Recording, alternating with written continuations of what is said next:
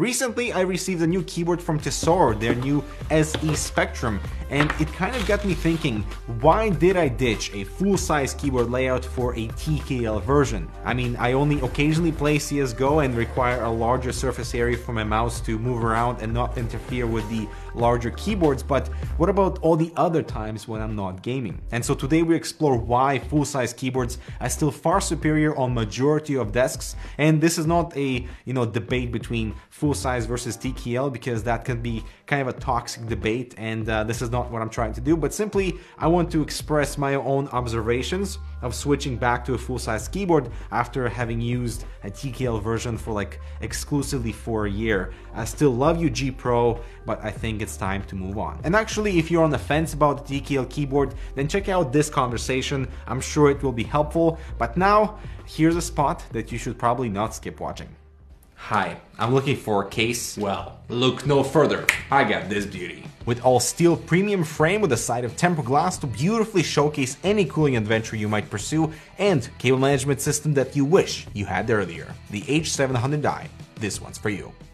Alright, so let's begin. One of the dominant things why full-size keyboards are so popular and common among many desks is price and variety. So majority of the time, a TKL version of the same uh, keyboard model is either priced higher or very close to the price of the full-size keyboard. And this is the case with Logitech, Corsair, SteelSeries, Razer, and Cooler Master based on Amazon pricing. So you'll definitely be saving money if you're not looking for a TKL layout. So buying a TKL keyboard is like getting less product for more money. The SE Spectrum, for example, is 120 bucks, which is right in line to be competitive with others in its class. And there's also more variety on full-size keyboards, granting you more discount deals and visual options. In particular, we're now seeing compact frames that don't extend to these unreasonable sizes, making it more bearable for gaming purposes if you angle the keyboard properly. And one trick you can do is to make the keyboard appear smaller is to not light up that numpad area. Uh, and this actually has helped me transition from a smaller keyboard. And also we're seeing more switch types for full-size keyboards that normally don't enter the TKL stage. So for example, on this SE Spectrum, we have removable optical switches, either linear reds or clicky blues that are dust and water resistant. So you can actually wash the keyboard if you'd like without damaging anything, while an equivalent optical switch on a TKL keyboard is less accessible and more expensive, like on the Wooting One. Now granted, the Wooting One keyboard has analog inputs, so they're like on a whole nother level when it comes to actuation customization. But then there's also Bloody keyboards that are one of the only other brands to have optical switches on a TKL body, so your options are limited. But really the main advantage with full-size keyboards is to really embrace the full potential of that numpad and turn that lovely collection of numbers into your own macro center. Of course, it is extremely useful for Excel work and uh, use it long enough for the muscle memory to kick in and you don't even need to look at the keyboard for correct number inputs. It's helpful for banking when typing in your account number or writing out your phone number to someone and you gotta love that side enter. It's really good for Adobe applications in particular to accept changes instead of clicking control enter and it's close to your thumb and it's very convenient. But the main selling point should be those macros. Most keyboards now allow uh, macro customization either through software or on the fly. So you can just simply do that without entering any software, which is super convenient. And so here are my daily favorites. For Windows, switching audio sources as I have three inputs total, one for gaming, one for editing, and one for music. So instead of navigating into the volume tab and selecting my source, it is now done with a single key. It's awesome.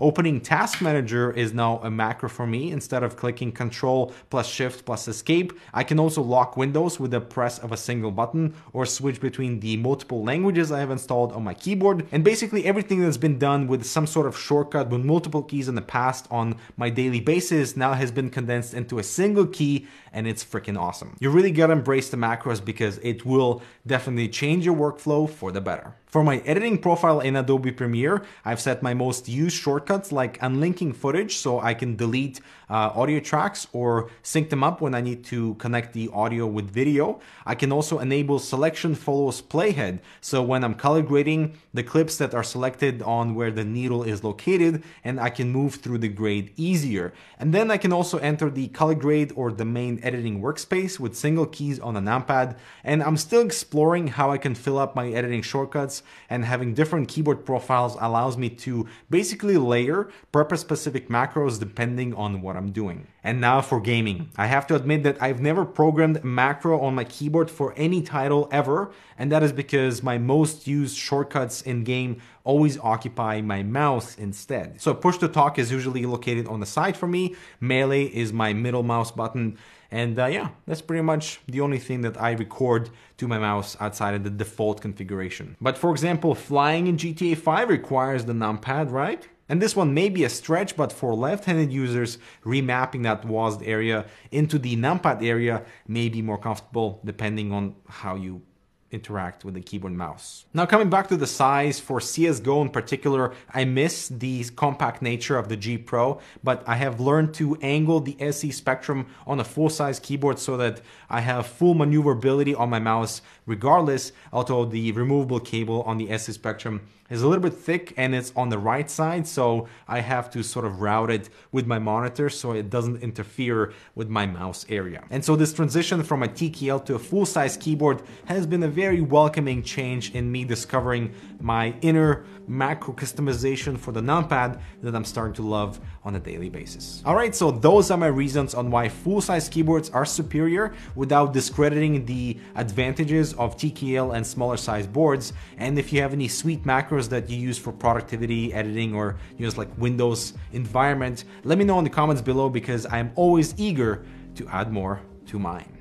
The new Corsair Void Pro gaming headset is comfortable, stylish in different colors, delivers fantastic wireless performance even for competitive gaming with an all-new microphone for clear communications. Check out the Void Pro Wireless or Wired in the description below. Alright, so that's it. Make sure to subscribe and check out this other relevant content here and just let's have a conversation. I love talking to you guys in the comments below. I'm Dmitry, we'll see you in the next video.